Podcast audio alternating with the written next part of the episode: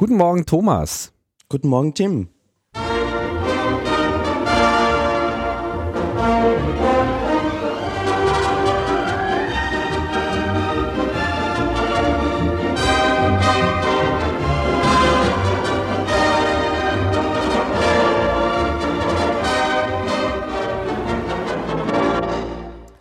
Ja, heute mit ohne Linus, denn der Linus, der macht Urlaub. Er hat sich gedacht, der Stress, den er hier jede Woche mit äh, Netzpolitik hat, das macht ihn fertig. das reißt ihn in den Abgrund und äh, deswegen ist er jetzt äh, auf Aromatherapie äh, an einen unbekannten Ort geschickt worden und äh, ja. Trink, trink, den ganzen, trink, trink den ganzen Tag Granderwasser und äh, kommt langsam wieder die, die lässt sich die Seele ordentlich durchspülen. Ja, stattdessen äh, begrüße ich äh, Thomas, Thomas Lohninger. Hallo. Hallo. Du warst ja schon ein paar Mal bei uns. Groß vorstellen muss man dich nicht, aber ähm, du bist jetzt, äh, wie das zu erwarten ist, auch äh, in Wien und wir machen da hier ein kleines Ferngespräch. Ja, und äh, super, du bist sozusagen für diese Woche mal eingesprungen und äh, wie das dann auch zu erwarten äh, ist, äh, werden wir dann den einen oder anderen Österreich-Schwerpunkt damit dann hier auch nochmal äh, einflechten. Das trifft sich auch insofern ganz gut, als dass da ja wohl auch gerade einiges äh, in Wallung ist. Ne? Ja. Das hat den netten Nebeneffekt, dass ich ähm, irgendwie meinen, meine Wette mit André vielleicht doch noch gewinne. Wir haben nämlich gerade sowas laufen, wer von uns beiden am häufigsten im Podcast bei euch ist. Und jetzt ist es wieder auf Gleichstand 4-4. Ah, ein Battle, ein Podcast-Battle. Wow. Und eigentlich bin ich ja jetzt Aushilfsmoderator, das sollte auch mehr zählen. Irgendwie. Ja, es gibt dann gibt nochmal einen Bonuspunkt, würde ich sagen. Es zählt doppelt. ja, nicht schlecht irgendwie. Zweifelsfall, falls es zu einer Stichwahl kommt, können wir dann ja so, so einen richtigen Battle, äh, Netzpolitik-Battle-Rap machen. ja, da machen wir dann eine Sondersendung draus. Das äh, kommt sicherlich ganz gut an. Aber bis dahin äh, müssen wir uns hier noch mit den normalen äh, Dingen des Lebens herumschlagen lassen. Unser Dauerbrenner und Lieblingsthema Leistungsschutzrecht äh, ist in Deutschland äh, immer noch nicht vom Tisch. Ganz im Gegenteil. Nun äh, heißt es, dass es äh, ja nun doch ganz kurzfristig durchgepaukt werden soll und zwar schon an diesem Freitag, den äh, 1. März, obwohl es ja zuletzt noch gerüchtelte, dass äh, die Unterstützerfront leicht wegbrockelt. Dem scheint wohl nicht zu sein, so zu sein. Ja, also ich habe das Ganze nicht, nicht so stark äh, verfolgt, äh, naturgemäß, aber das scheint jetzt auch irgendwie ein bisschen äh, schnell zu sein, weil das letzte Mal habt ihr noch so getan, als wenn das vielleicht eh gar nicht kommt. Und jetzt, wenn am. Wir haben am so getan. Naja, also es, es gilt immer noch so ein bisschen meine, meine, meine Wette. Ich war immer noch der, bin auch immer noch der Meinung, das ist alles so äh, albern und äh, bekloppt und kann am Ende auch äh, nicht die Bohne überleben. Aber naja, man ist ja nun auch häufig auch schon von anderen Realitäten überzeugt worden und ich habe da überhaupt gar nicht den Anspruch, immer richtig äh, zu liegen. Nichtsdestotrotz da ist der Drops aber auch noch nicht ganz äh, gelutscht. Und wenn man ähm, halt auch mal gerade so äh, die Twitter-Wolke äh, verfolgt hat, gestern, da äh, gab es dann doch auch schon so einige äh, jetzt hätte ich fast populäre Politiker gesagt, aber sagen wir mal in, in dieser Netzdebatte äh, etwas sichtbarere Personen, wie zum Beispiel eben der Peter Tauber von der CDU, der tatsächlich in einem längeren Blogartikel äh, dargelegt hat, dass er das nach wie vor für Unsinn äh, findet, da die ganzen vorgetragenen Bedenken für absolut berechtigt und äh, den ganzen Move nicht tragen will und auch schon angekündigt hat, dagegen zu stimmen. Mhm. Also es macht auf jeden Fall so den Eindruck, als ob so die Koalitionsraison hier nicht so ohne weiteres einfach auf Durchmarsch schalten kann, sondern dass, ähm, naja, innerhalb der Koalition und insbesondere innerhalb der Fraktion äh, der CDU. Also es, auch bei der FDP gibt es einige, die das gesagt haben. Also hier Jimmy Schulz, wiederum auch äh, einer der profilierteren äh, Netzpolitik ähm, Engagierten in der FDP, äh, hat e-, ebenso angekündigt, dagegen zu stimmen. Also in, in beiden Lagern findet das äh, statt. Ich kann jetzt gerade gar nicht sagen, wer da äh, wackeliger ist. Nur das mhm. sind natürlich jetzt auch die Leute, die sich, sagen wir mal, netzpolitisch auch schon so weit herausgewagt haben, dass mhm. ihnen das wahrscheinlich auch äh, vernichtend zukommen würde, wenn, würden sie in diesem Fall auch einfach davor stimmen und dann müssen sie sozusagen da Scheiße fressen und ähm, Koalitionsräson abwägen gegen ihren eigenen Leumund. Wie üblich ist das eigentlich im, im Bundestag, dass ähm, die Abgeordneten ihr freies Mandat nutzen, also gegen die eigene Fraktion stimmen? Das ist sehr unüblich. Ähm, es herrscht halt eigentlich generell so ein äh, Blockzwang dass man halt einfach mit seiner Fraktion stimmt. Das heißt, egal wie man dann im Einzelnen äh, drüber nachdenkt, es gibt sozusagen so eine so eine so Vorentscheidung im Kopf. Äh, wenn die Mehrheit der Fraktion das will, dann habe ich das mitzutragen, äh, damit wir regierungsfähig sind. Bla bla bla. Ja, natürlich, der Abgeordnete ist auf dem Papier da unabhängig. Typische Ausnahmen davon sind in Deutschland solche moralisch-ethischen Sachen. Ja, was weiß ich, wenn es hier um Abtreibung geht oder äh, ähnliche äh, Fälle und so, so, so, grundsätzliche Bewertungen, wo man aber auch sieht, wo der Riss gar nicht mal nur in der Regierung, sondern eigentlich auch über alle Parteien äh, so mitten durchgeht. Ja, wo sich typischerweise auch so, gerade also bei so Religionsthemen, äh, da hast du also bei den Grünen meistens äh, denselben Fallout wie auch bei der CDU, dass du da so, so einen konservativ kirchennahen Teil hast, der da einfach eben anders drüber denkt, als vielleicht mehr so die libertär äh, real aufgestellten Leute. Und äh, wenn es sich also nicht im eigentlichen Sinne um ein politisches Projekt handelt, sondern eher um so eine politische Absegnung oder Weichenstellung auf Basis ethisch-moralischer Änderungen in der Gesellschaft, dann äh, heißt es dann eben auch schnell mal, ja, äh, wir, wir, geben jetzt hier die Stimme äh, äh, frei und, und, und jeder kann hier irgendwie abstimmen, wie er will, dann gelten einfach diese Grenzen nicht. Aber in solchen Momenten, wo es gerade um solche ähm, politischen Projekte geht, und das ist ja hier auch so ein Ding, ne, was vor der Wahl nicht groß besprochen wurde, dann mir nichts, dir nichts auf einmal in diesem Koalitionsvertrag auftauchte und wo wir ja eigentlich die ganzen letzten Monate auch in der Diskussion darum beleuchtet haben, dass es sich hier also wirklich so ein Lobbyprojekt allererster Größenordnung handelt. Das ist natürlich ähm, eigentlich ein typischer Fall für Jetzt wird hier die Fraktion an die Kandare genommen und gesagt, so hier entweder ihr seid äh, mit uns oder ihr seid gegen uns. Ja. Ähm, insbesondere äh, vor dem Hintergrund, dass wir eben schnell auf die Sommerpause zurauschen und danach Wahlen sind und im Prinzip das jetzt die letzte Chance ist, dieses Gesetz auch erfolgreich auf den Weg zu bringen. Von daher hätte ich jetzt sehr viel mehr Pressure erwartet. Ähm, die Leute, die sich jetzt dagegen gemeldet haben, öffentlich, wenn man die mal so zusammenzählt, äh, dann sieht es nicht jetzt so aus, als ob das jetzt schon eine, eine relevante ähm, Kraft sei, um da die äh, Kernabstimmung in irgendeiner Form in die andere Richtung zu bewegen. Also das wird vermutlich nicht reichen. Da müssten jetzt wahrscheinlich nochmal so 10, 20 Leute umkippen. Da ist meiner Auffassung nach nicht unbedingt mit zu rechnen. Wenn es also jetzt tatsächlich zu dieser Abstimmung kommt, dann könnten wir durchaus äh, in der Situation sein, dass es ein beschlossenes Gesetz gibt. Das muss ja in Deutschland nicht viel heißen, wie wir gerade beim Zugangserschwerungsgesetz äh, gesehen haben. Da äh, ging dann ja die Debatte äh, wild nach oben. Und auch hier ist einfach auch die absurde Situation, dass eigentlich auch große Teile des, des ähm, Lobbyapparats, die einfach üblicherweise so bei solchen konservativen Projekten schön äh, hinten in der zweiten Reihe steht und äh, äh, im Chor mitsingt.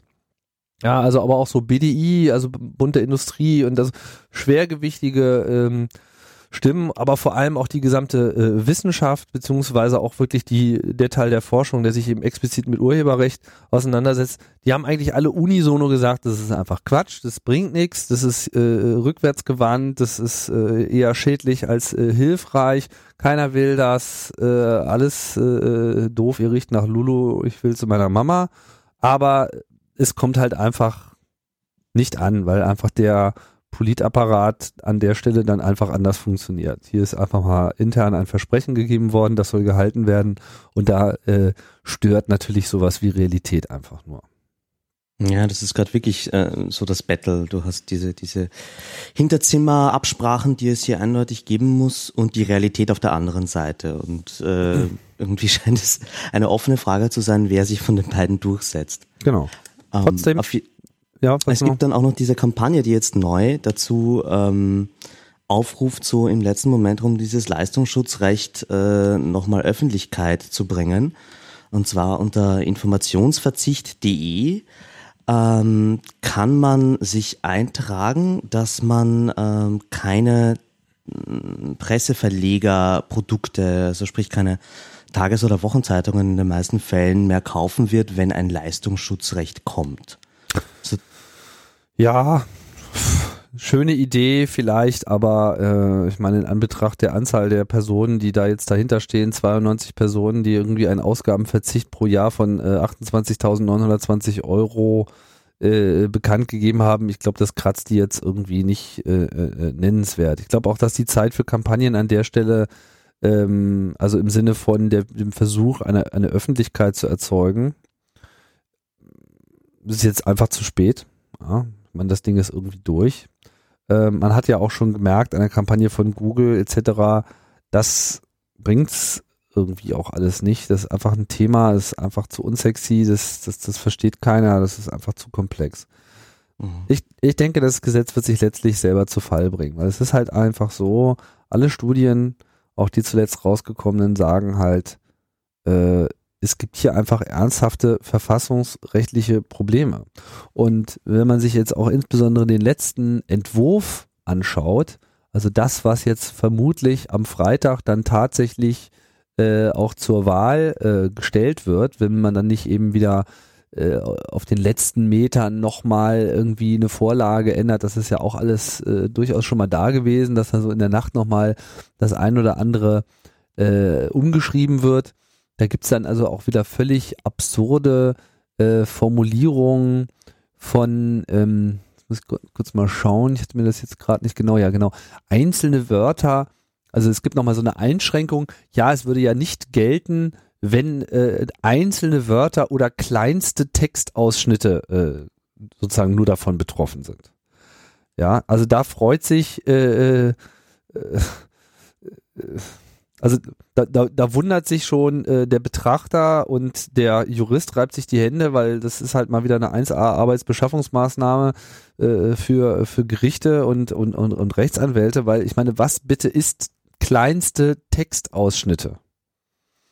Also kleinst im Sinne von kleinst möglich, ja, ein Buchstabe, einzelne Wörter steht dann wiederum davor, ist dann also einzelne Wörter oder kleinste Textausschnitte, also ist kleinste Textausschnitte dann, wie viele Wörter sind das dann? Ja, also was ist kleinst? Wenn einzelne Wörter ist vielleicht drei, ah nee, einzelne Wörter sind einzelne Wörter, also ein Wort. Man darf ein Wort nehmen, ohne gleich äh, eingesperrt zu werden. Das ist ja wirklich sehr nett, ja, dass man auch mal ein und oder ein oder zitieren darf. Äh, oder kleinste Textausschnitte. Sind das dann drei Wörter oder sind das fünf oder sind das zwanzig? Ja, was ist kleinst? Ist kleinst relativ zum Gesamttext? Darf man irgendwie ein Prozent äh, zitieren und wenn das Ding halt äh, äh selber nur zehn Sätze umfasst, dann darf es nur einer sein und dann, wenn es 100 Sätze sind, darf es zehn. Also es, es ist einfach vollkommen Gummi und Gaga und keiner weiß eigentlich, was hier gemeint ist. Und es gibt halt ähm, durchaus Bedenken, dass das überhaupt verfassungsrechtlich Bestand hat. Und das war ja eigentlich auch meine These eigentlich von Anfang an, dass bei diesem LSR es eigentlich nicht gelingen kann, bei dieser unscharfen Ausrichtung mal wirklich klar zu definieren, was man eigentlich will, weil man noch nicht mal den Eindruck hat, dass diejenigen, die dieses Gesetz vorantreiben, eigentlich so genau wissen, was sie wollen. Ja, ist es jetzt ein Kampf gegen Google? Ist es der Versuch, da eine Einigung zu erzielen, etc. Es ist einfach vollkommen unklar und man hat auch so ein bisschen das Gefühl, es ist eher so ein Gesetz, was einfach mal beschlossen werden soll, um einfach ähm, klar zu äh, machen, so plakativ, dass wenn Springer äh, Hü sagt, dass dann eine Regierung auch hot zu machen hat, egal ob das jetzt sinnvoll ist oder nicht. Da geht es sozusagen eigentlich nur noch um diesen Akt als solchen und das ist das, was es natürlich an der Stelle auch besonders unangenehm macht, weil man hier ohne Not äh, eigentlich irgendwas beschließt, um einfach, ja, um es einfach beschlossen zu haben. Wir werden am Freitag äh, schlauer sein oder auch nicht. Das wird sich zeigen. Auf jeden Fall wird es so eine gewisse Netzöffentlichkeit äh, erzeugen. Ich vermute mal, wir werden dann einen Beschluss sehen und dann geht das in die nächste äh, Runde mit entsprechenden Verzögerungsmaßnahmen ähm, vom Bundesrat, der ja sowas dann noch abzusegnen hat, ist da wahrscheinlich nicht sehr viel zu erwarten. Dazu ist dann auch äh, die SPD zu verquirlt, aber ja, ich denke, äh, am Ende wird das alles aus irgendwelchen Gründen zurückgenommen werden müssen. Hm. Ja, aber trotzdem, wenn das durchgeht, ja. das ist kein schöner Präzedenzfall. Was haben wir denn auf EU-Ebene dann noch zu vermelden? Genau. Ähm, es gab ein paar Abstimmungen äh, in der Agenda der Datenschutzreform auf EU-Ebene. Äh, ich glaube, darüber habt ihr ja schon in den letzten Folgen immer wieder ein bisschen berichtet.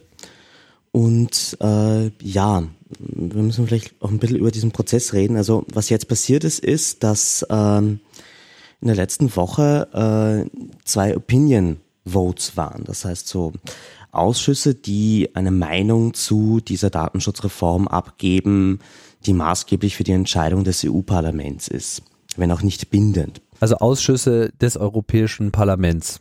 Genau. Mhm. Ähm, Welche Ausschüsse waren denn das?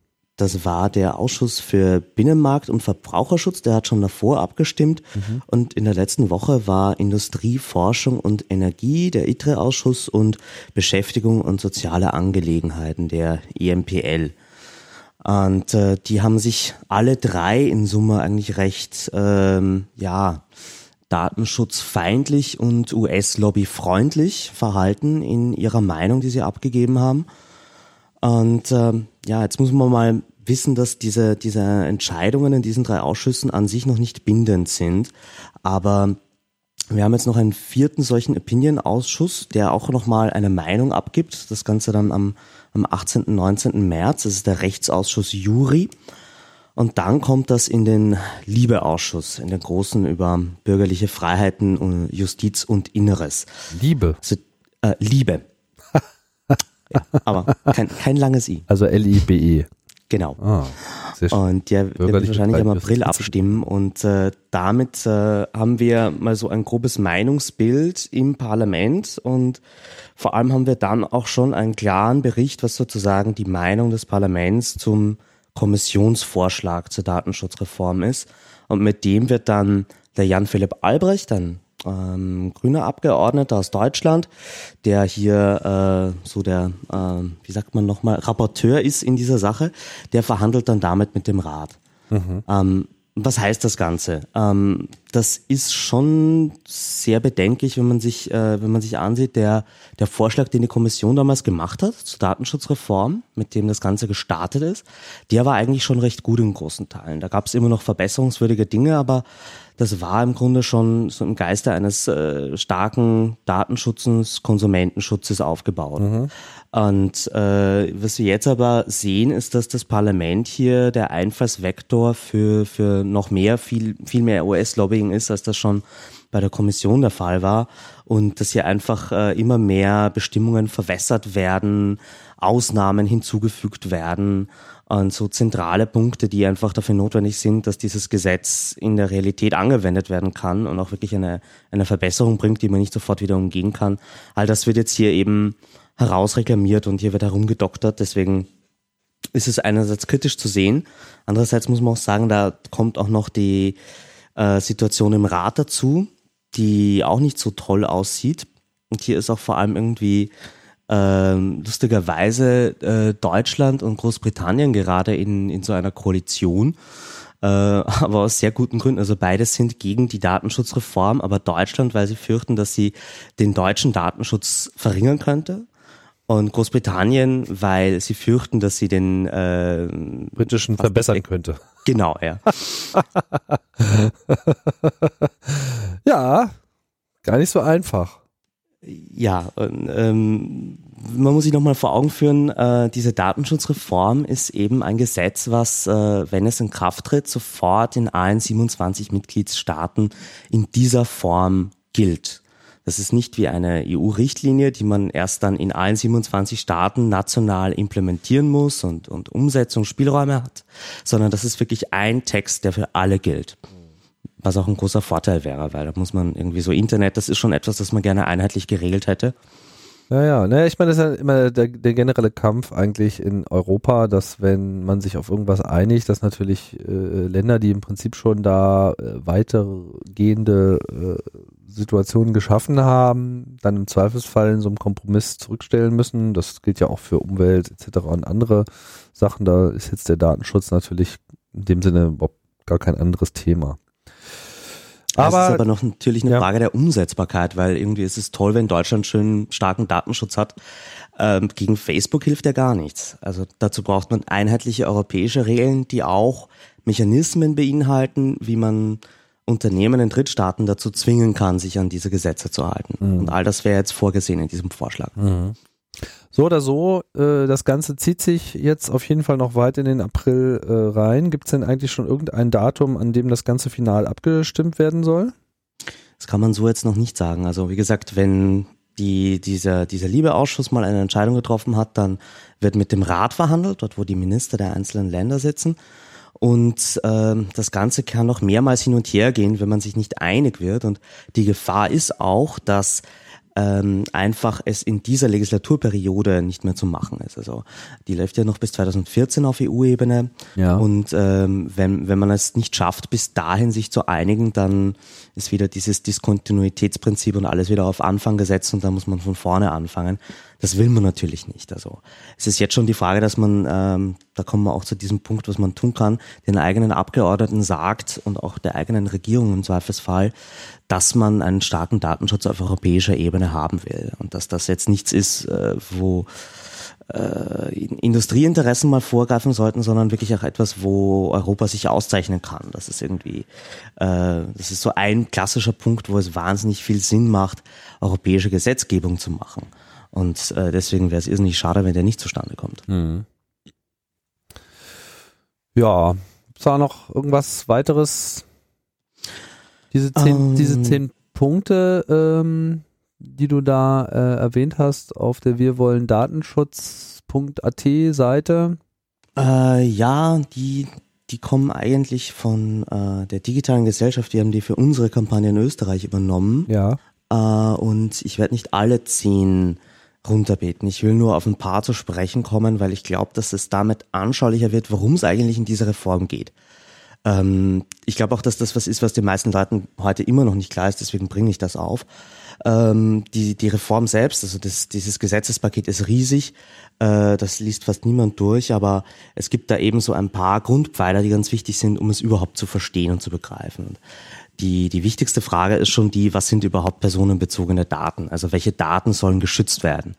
Und da ist sozusagen das Umdenken, dass es nicht mehr nur die klassischen personenbezogenen Daten sind, wie Name, äh, Geburtsdatum, Adresse, sondern auch Daten, mit denen ich ähm, dich einfach identifizieren kann, auch wenn ich nicht weiß, wer du bist. Mit dem man sozusagen einen Bezug zur Person herstellen kann. Genau, hm. sowas wie Cookies, äh, IP-Adressen, Browser-Fingerabdrücke, diese Dinge. Ja.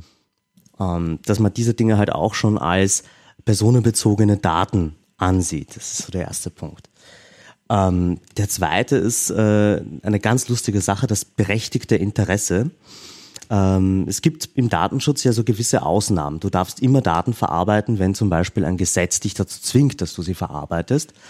Und ähm, dann gibt's noch andere Ausnahmen, wie zum Beispiel, dass du die Daten verarbeiten musst, damit du überhaupt die Leistung erbringen kannst, die der Kunde von dir verlangt. Weil sonst einfach nicht geht. Mhm. Genau. Und dann gibt's jetzt da äh, in dieser Aufzählung an Gründen auch noch den schönen Punkt berechtigtes Interesse. Und äh, berechtigtes Interesse kann so gut wie alles sein. Ähm, ein berechtigtes Interesse von einem Direkt-Marketing-Unternehmen kann es sein, mir Spam zu schicken und deswegen die Daten, egal woher sie sie haben, für diesen Zweck zu nutzen. Ja, ja das hatten wir ja hier auch schon mal äh, diskutiert, diese, diesen äh, Dissens und das scheint ja auch so ein bisschen ein äh, Kern Punkt in der Auseinandersetzung mit den einzelnen Lobbygruppen zu sein, wie eben dieser Punkt zu fassen ist. Und es ist klar, wenn das berechtigte Interesse äh, im Wesentlichen so definiert wird, dass man sagt so, na ja, wir wollen das. ja, äh, dann also haben wir auch ein berechtigtes, also dass sozusagen aus jedem Interesse ein berechtigtes Interesse wird. Das ist, äh, glaube ich, auch so ein bisschen einer der Knackpunkte. Ja. Was würdest du sonst noch herausheben? Ähm, ganz wichtig ist auch noch die Einwilligung des Nutzers. Das heißt, ähm, ab, äh, es ist ja eigentlich so das Grundparadigma des Datenschutzes ist es ja, äh, dass sowieso alles erlaubt ist, aber der User muss zustimmen. Mhm. Das heißt, jede Art der Datenverarbeitung ist möglich, solange der User darüber Bescheid weiß und, und seinen Sanctus dazu gegeben hat. Mhm. Und genau dieses Einwilligen des Users ist natürlich auch ein sehr heikler Punkt. Wie muss das im Detail ausschauen? Äh, ist das ein äh, vorausgefülltes Häkchen auf der Webseite oder muss ich da explizit erst zu ähm, draufklicken, damit ich die Einwilligung gegeben habe? Mhm. Inwieweit muss ich informiert werden, wenn sich hier Dinge ändern? Äh, und äh, kann ich dieses Häkchen überhaupt auch nicht anklicken? Das heißt, kann ich irgendwie einen Dienst nutzen, ohne dass ich meine Daten dafür hergebe? Mhm. Ähm, all diese Fragen hängen hiermit zusammen und das ist ein genauso wichtiger Punkt. Ähm, dann werde ich hier ein paar überspringen. Also ein, einer der interessanteren wäre vielleicht noch so Datenportabilität. Ähm, das kennt man von Twitter, dass man dort seine Tweets runterladen kann. Mhm. Ähm, was, was dieser Punkt meint, ist, dass äh, die Daten, die irgendein Unternehmen über mich gespeichert hat, dass ich mir die auch in einer möglichst wiederverwendbaren Form schicken lassen kann. Das heißt, dass ich mir das, was äh, irgendwo über mich vorliegt und vor allem eben bei äh, Social Media Seiten kann das eben mein ganzes Archiv sein an Posts und unter Umständen auch mein soziales Netzwerk, ähm, dass ich diese Daten sozusagen ähm, wirklich mir offline verfügbar machen kann und wahrscheinlich dann auch mitnehmen in einen neuen Service.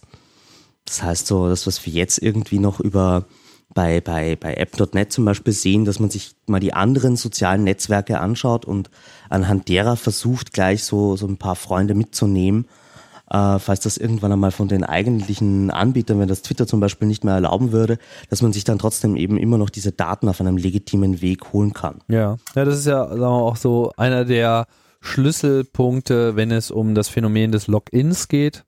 Also nicht des Einloggens, sondern des Einlockens, also das, das Einschließen in einen Dienst, nach dem Motto, ja klar, du kannst ja jederzeit deinen Account äh, killen, aber so deine Fotos, deine Videos und so weiter, die löschen wir dann auch. Ne? Und das ist ja im Prinzip ein Bedrohungsszenario an der Stelle. Und wenn man äh, das eben mal klar regelt, dass man selbstverständlich auf die selbst erstellten, gespeicherten, vorgehaltenen äh, Daten auch vollkommenen Download-Zugriff hat, sofern es sich sozusagen um den eigenen Content handelt, dann äh, wäre ja schon mal was äh, äh gewonnen, weil das eben dann einem zumindest, wenn auch nicht ohne Aufwand, aber dann zumindest auch ermöglicht, äh, äh auf eine andere Plattform umzuziehen. Ja, und wenn ich jetzt ähm, auf, bei, bei einem Seitenbetreiber schon seit x Jahren bin, ähm, dann sind es vielleicht wirklich die Daten, die mich dort halten. Und äh, das heißt, das ist, das ist auch äh, etwas, was es braucht für einen agilen Markt, dass ich meine Kunden äh, äh, zwar schon irgendwie binden kann durch meinen Service, aber nicht dadurch einsperren kann, dadurch, dass ich einfach ihre Daten nicht mehr hergebe. Mhm. Ähm, und vielleicht so ein letzter Punkt, der damit zusammenhängt, ist einfach, dass es ein, äh, was, was oft äh, leider so mit Recht auf Vergessen benannt wird. Eigentlich ist es ein Recht auf Löschung, ähm, dass man, wenn man eben einen Dienst verlässt, wenn man kein Kunde mehr ist von einem Unternehmen, dieses Unternehmen auch dazu zwingen können sollte, dass die eigenen Daten dort gelöscht werden. Mhm. Ja, genauso wichtiger Punkt. Äh, da gibt's noch viel mehr und die ganze Reform, es ist ein, ein, ein Fass ohne Boden, aber diese zehn Punkte sind so einer der umfänglichsten und, und am leichtesten verständlichsten ähm, Aufbereitungen davon, die ich gefunden habe. Wir werfen das in die Links und auch noch ein paar mehr Materialien, wen das interessiert. Genau, um einfach mal nochmal klar zu machen, wir hatten ja hier auch schon mal mit der Kirsten äh, Fiedler ein bisschen länger drüber äh, gesprochen, das Thema auch schon ein paar Mal hier äh, behandelt, aber ich denke einfach gutes Material, um nochmal nachzuvollziehen, mit worum geht's eigentlich, warum ist das wichtig, warum ist auch diese äh, Reform ähm, auch durchaus wünschenswert. Ja, meistens, wenn man irgendwie Reform hört, dann kriegt man ja immer gleich Angst. Aber hier äh, könnte eben auch durch etwas, durchaus etwas drin sein, was einem die Nutzung von äh, Diensten künftig insofern erleichtert, als dass man äh, sie eben auch leicht wieder verlassen kann. Ist ja auch mal was. Ja. No? Kommen wir zur nächsten Reform. Ja, und jetzt blicken wir mal richtig nach Österreich. Ja, schön die Österreicher Fraktion. Ja, ich. Äh, sehr, sehr, sehr in, populäres Thema gerade in der Metaebene hier. Also, ja, ja, ja. Äh, äh, einiges zu holen gerade. wir brauchen mehr österreichischen Dialekt in deutschen Podcasts. Das auch. Ich sehe das schon. Ja, ja, du könntest dich auch ein bisschen mehr anstrengen. Du bist viel zu gut zu verstehen. ja, hör auf, ich werde schon oft genug für den Deutschen gehalten. Das ist nur. Ist das so? Ja, nein, ist nicht so, aber ich kann es trotzdem nicht anders. Egal, kommen wir zur, zur anderen Reform, vor der man Angst haben sollte, äh, nämlich die Urheberrechtsreform, die gerade in Österreich diskutiert wird.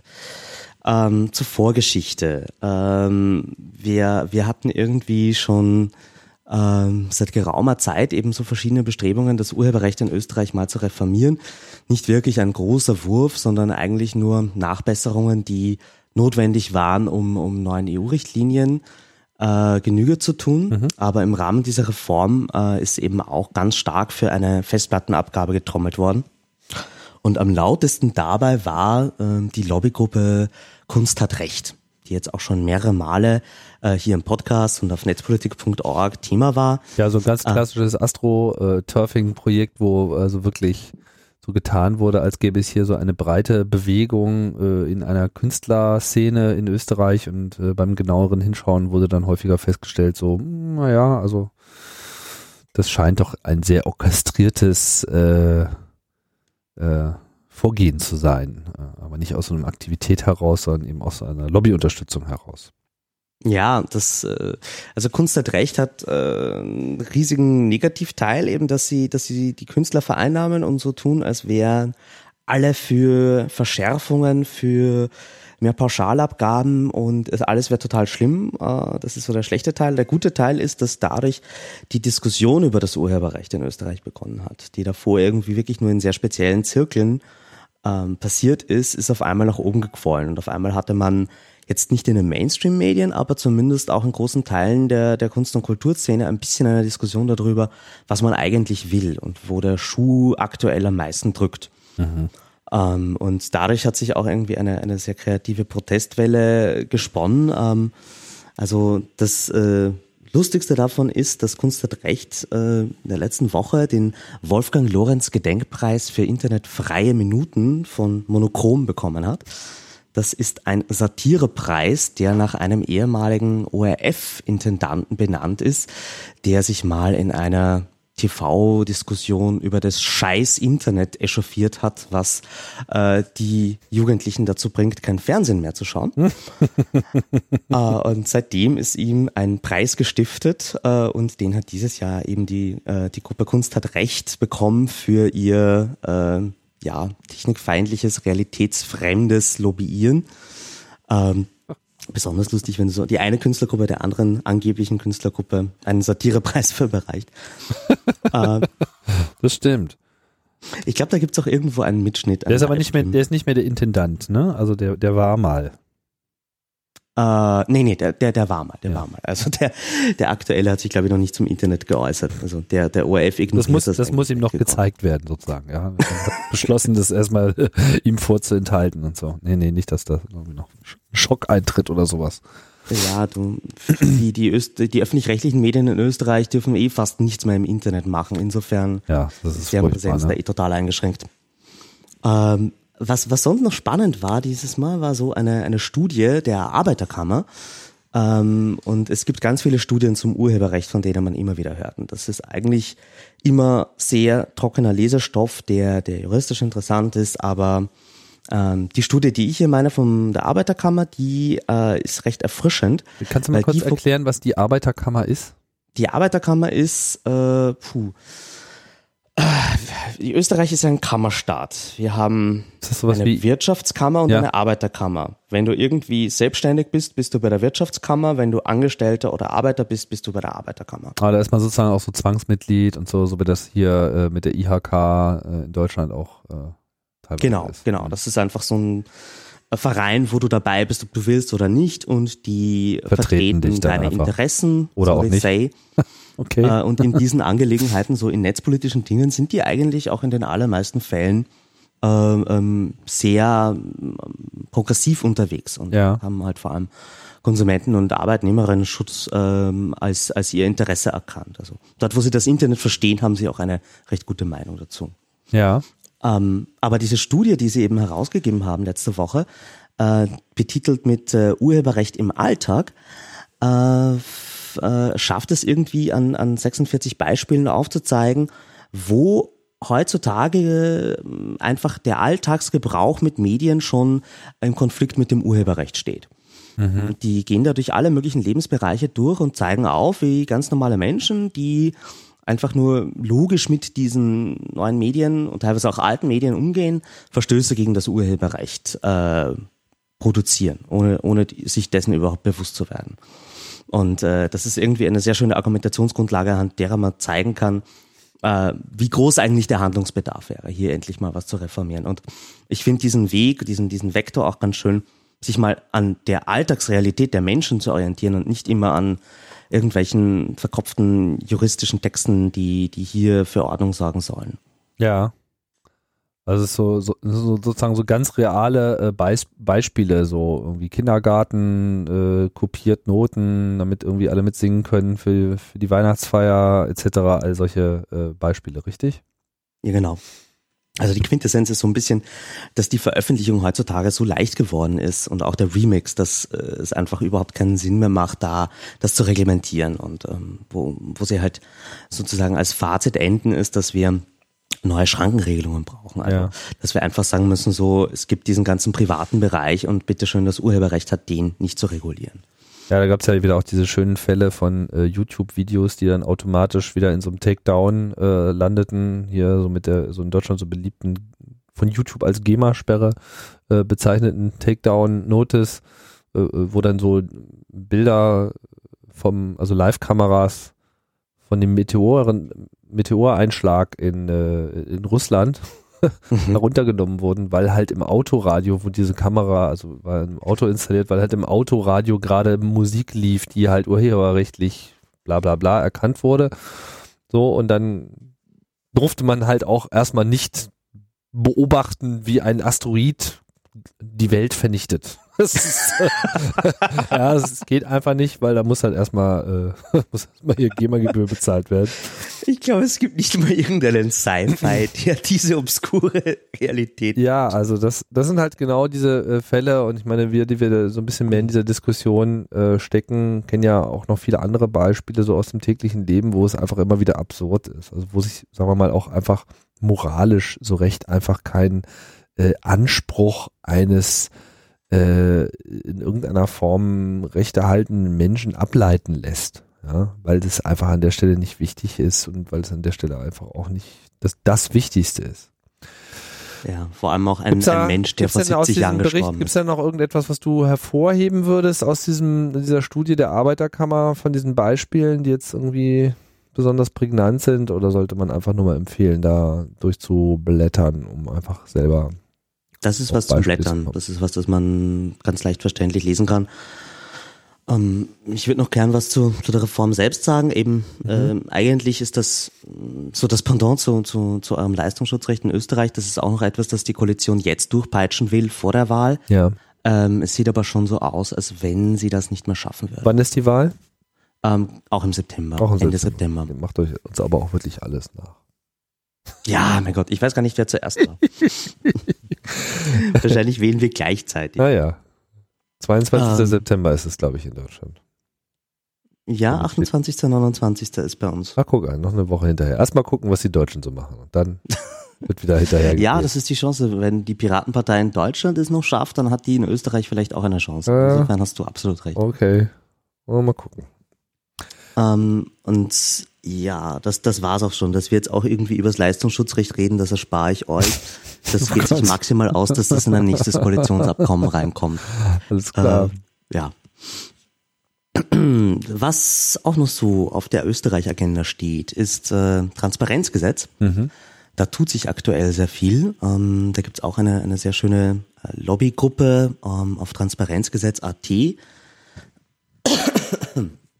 die es sich auch zum Ziel gemacht hat, ähm, für ein Transparenzgesetz in Österreich einzutreten, auch nach dem schon oft diskutierten Hamburger Vorbild.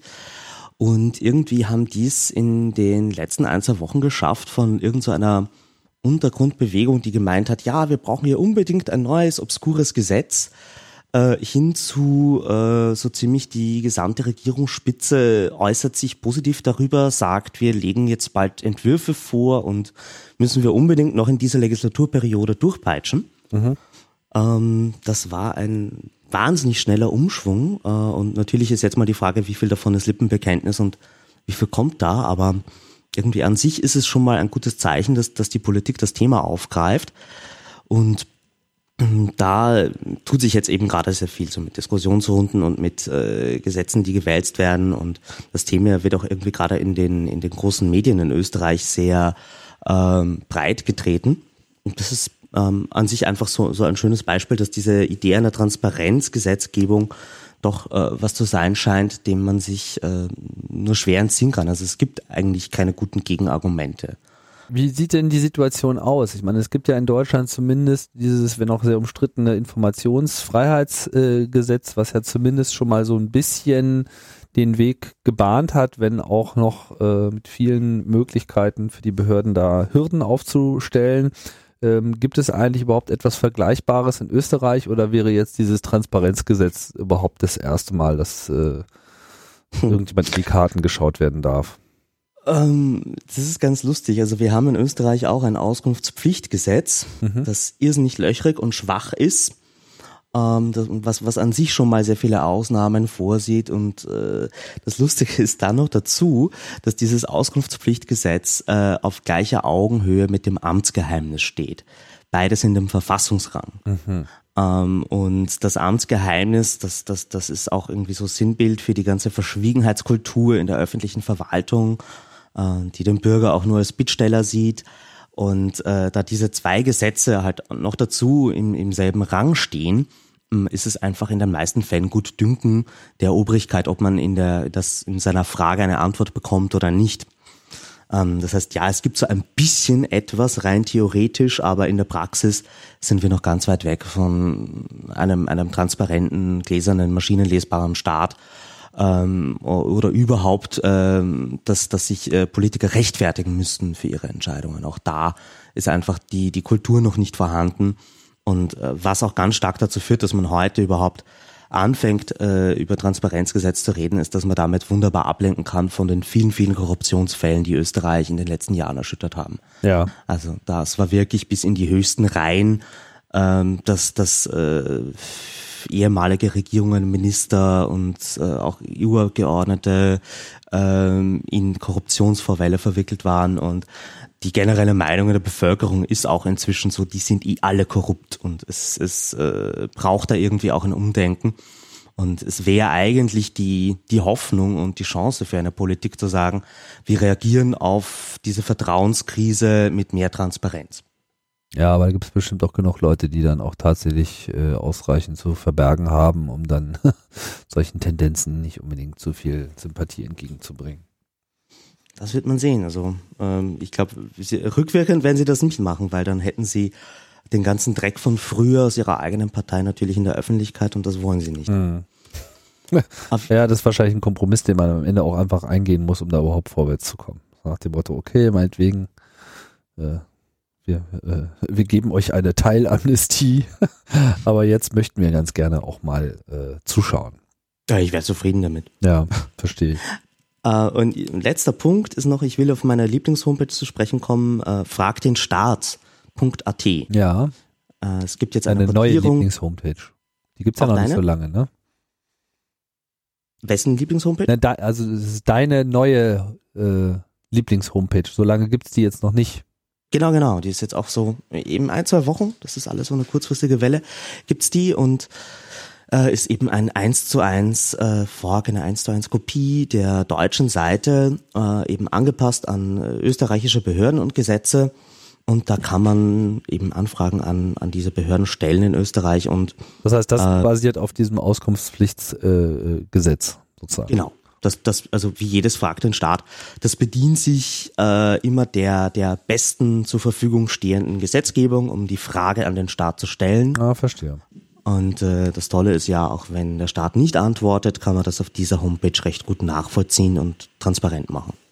Das ist überhaupt ein interessanter äh, Aspekt, dass man solche äh, Auskunftshilfesysteme quasi so als Expertensystem benutzt, um sich dann auch automatisch zumindest schon mal durch die ersten paar Instanzen juristischen Dschungels durchzukämpfen, indem äh, eben in Abhängigkeit der Art und Weise der Anfrage oder des Gesuchs äh, auch gleich einem herausgesucht wird, naja, okay, da gehst du am besten äh, hier lang, weil da werden dann irgendwann die Türen verschlossen sein für diese Art von Anfrage, dass man dann quasi so ein ja, so eine kleine künstliche Intelligenz äh, schafft, um sich eben durch den Gesetzesdschungel orientieren zu können. Das ist eigentlich ein ganz interessanter so, Was würde man sich doch an vielen anderen Stellen auch wünschen, dass man so irgendwie das, das staatliche User Interface wegabstrahiert und dann, dann eine schöne 2.0 Website hat, mit der man, über die man mit dem Staat interagiert. Ja, also ich denke im Bereich Steuerschlupflöcher gibt es äh, sicherlich schon ein paar ganz innovative Anwendungen, die allerdings nicht so in der Öffentlichkeit stehen, so. Aber klar, natürlich, das äh, wäre eigentlich etwas, was man machen soll. Ähm, frag den Staat AT, äh, wer, wer steckt dann dahinter? Also der Code ist ja dann sicherlich derselbe, der äh, für frag den Staat.de äh, verwendet genau. wird, aber es muss ja dann sozusagen auch eine explizite Anpassung geben. Wer genau, ähm, das? da das? stecken die Leute von äh, Transparenzgesetz AT dahinter äh, und äh, der, der originale Code kommt äh, von, von Stefan Wehrmeier von der Open Knowledge Foundation in Deutschland und die, die technische Portierung in Österreich hat äh, der Finn gemacht. Markus Hammetner, auch so einer ähm, von, von den MetaLab-Leuten. Ah ja. Okay. Ja, was haben wir uns für den Schluss noch äh, aufgehoben? Äh, ich habe noch einen kurzen Aufruf. Ähm, wir haben ja hier in Österreich auch eine, eine Kampagne zur Netzneutralität auf äh, unser Netz.at und da gibt's jetzt gerade eben äh, so einen, wie soll man sagen, ähm, ich bräuchte Leute, die gut mit Netzwerk sich auskennen und das von sich behaupten und die Interesse daran hätten, Verstöße gegen die Netzneutralität zu messen. Ähm, das heißt, hauptsächlich auf einer theoretischen Ebene zuerst einmal, was es für Möglichkeiten gibt zu festzustellen, ob in einem Netzwerk zum Beispiel geschäbt wird, ob gewisse ähm, Dienste schon von vornherein mhm. verboten sind oder Anbieter geblockt werden. Mhm. All diese Dinge, ähm, da suchen wir gerade Leute, die das äh, als Thema haben, die sich dafür interessieren, äh, da ein bisschen Hirnschmalz und Zeit reinzustecken. Ja, ja, könnte man ja vielleicht auch die eine oder andere äh, Diplomarbeit machen aus äh, solchen Sachen, nur mal so als äh, Anregung nebenbei, falls irgendjemand gerade mit seinem Informatikstudium äh, zum Ende äh, äh, kommt und noch ein schönes Thema sucht. Das sind eigentlich immer solche Sachen, wo man eigentlich sein Wissen sehr äh, umfangreich einbringen kann und dazu auch noch mit einem praktischen Nutzen äh, ausstatten. Das äh, ist ja bei Software eigentlich immer ein ganz interessanter Aspekt. Ähm, fällt mir so nebenbei nur ein. Ich grübel auch schon die ganze Zeit. Ich meine von ähnlichen ähm, Plänen oder Systemen sogar auch schon gehört zu haben. Mir fällt es einfach ums Verrecken gerade nicht ein. Aber falls Meinst da jemand das, was das weiß. Measurement Lab? Bitte? Meinst du das Measurement Lab? Ähm, das weiß ich nicht, ob ich das meine. Der Name sagt mir jetzt nichts. Ich habe nur gerade so im Echo. Was ist das? Das ist so eine, eine Plattform, die hauptsächlich die Messdaten zur Netzneutralität hosten und zur Verfügung stellen. Ja. Und die kriegen ihr Geld unter anderem auch von Google, was sie ein bisschen in Verruf bringt. Aber da kann man irgendwie auf ähm, einigermaßen komfortable Art und Weise die Daten von den paar Netzwerktest-Tools, die es so gibt, äh, herausziehen. Wir haben das damals für netneutralitymap.org verwendet wo wir so eine Weltkarte mit der Ist-Situation der Netzneutralität gemacht haben. Ja. Aber das sind halt alles sehr oberflächliche Daten. Also die Frage ist wirklich so, was ist denn theoretisch notwendig, um eine Aussage über die Neutralität eines Internetanschlusses zu machen? Ja. Und das, das so als permanenten Watchdog, der einfach die ganze Zeit schaut, ob sie auch irgendwas verbessert, äh, verändert hat, etc.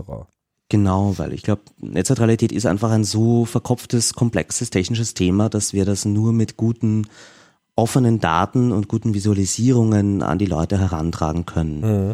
Ähm, das, das wird erst dann irgendwie kampagnenfähig werden, äh, wenn wir wirkliche Transparenz in dem Bereich schaffen. Und äh, dazu braucht es einfach äh, Messtools, die, die auch irgendwie beim User laufen können, die verständlich sind, die sowas wie den Wetterbericht über das Internet ist immer so meine Ja. Vision, weil Ah, verstehe. Und äh, ihr wollt das jetzt auch gar nicht auf Österreich beschränken. Nee, nee, nee, nee. Also das ist jetzt nur hier der Aufhänger, weil hier eben die Gruppe ist, die, die sich konkret damit beschäftigt und ähm, wir sind am Ende des Podcasts, ich kann das eh erzählen. Unsere Regulierungsbehörde hat uns gefragt, was sie, äh, die haben so einen Speedtest für Provider, den sie ausbauen wollen und sie haben uns gefragt, was man da nicht an Messungen zur Netzneutralität reinbauen könnte. Und äh, das äh, abseits dieser konkreten Anfrage, was die umbau ein, umsetzen sollen an, an Softwareanforderungen, hat sich für uns darüber die Frage gestellt, was ist denn eigentlich der, der Optimalzustand? Was wollen wir Maximum wissen über eine Internetverbindung, um eine Aussage darüber treffen zu können, wie neutral die jetzt ist oder nicht? Das ist so ein bisschen das Mieter dazu. Also man macht keinen Speedtest, sondern man testet so ein bisschen, ob die Netze auf Speed sind. ob da irgendwie, ob da irgendwas braun ist. Ja, ja okay, also wer äh, sich hier vielleicht angesprochen fühlt und Lust hätte, mal ein cooles System zur äh, Überarbeitung von ähm, zur Überwachung von, von ähm, Internetprovidern äh, mitschreiben möchte, der kann sich gerne äh, bei dir melden, ne? Ich das richtig Ja. sehe. Und wie macht, wie meldet man sich bei dir am besten? Am besten thomas at lohninger.org oder einfach at socialhack auf Twitter und so ziemlich allen anderen Kanälen. Genau, jetzt auch auf up.net. Ja, Fein, super. Dann äh, haben wir es eigentlich, oder?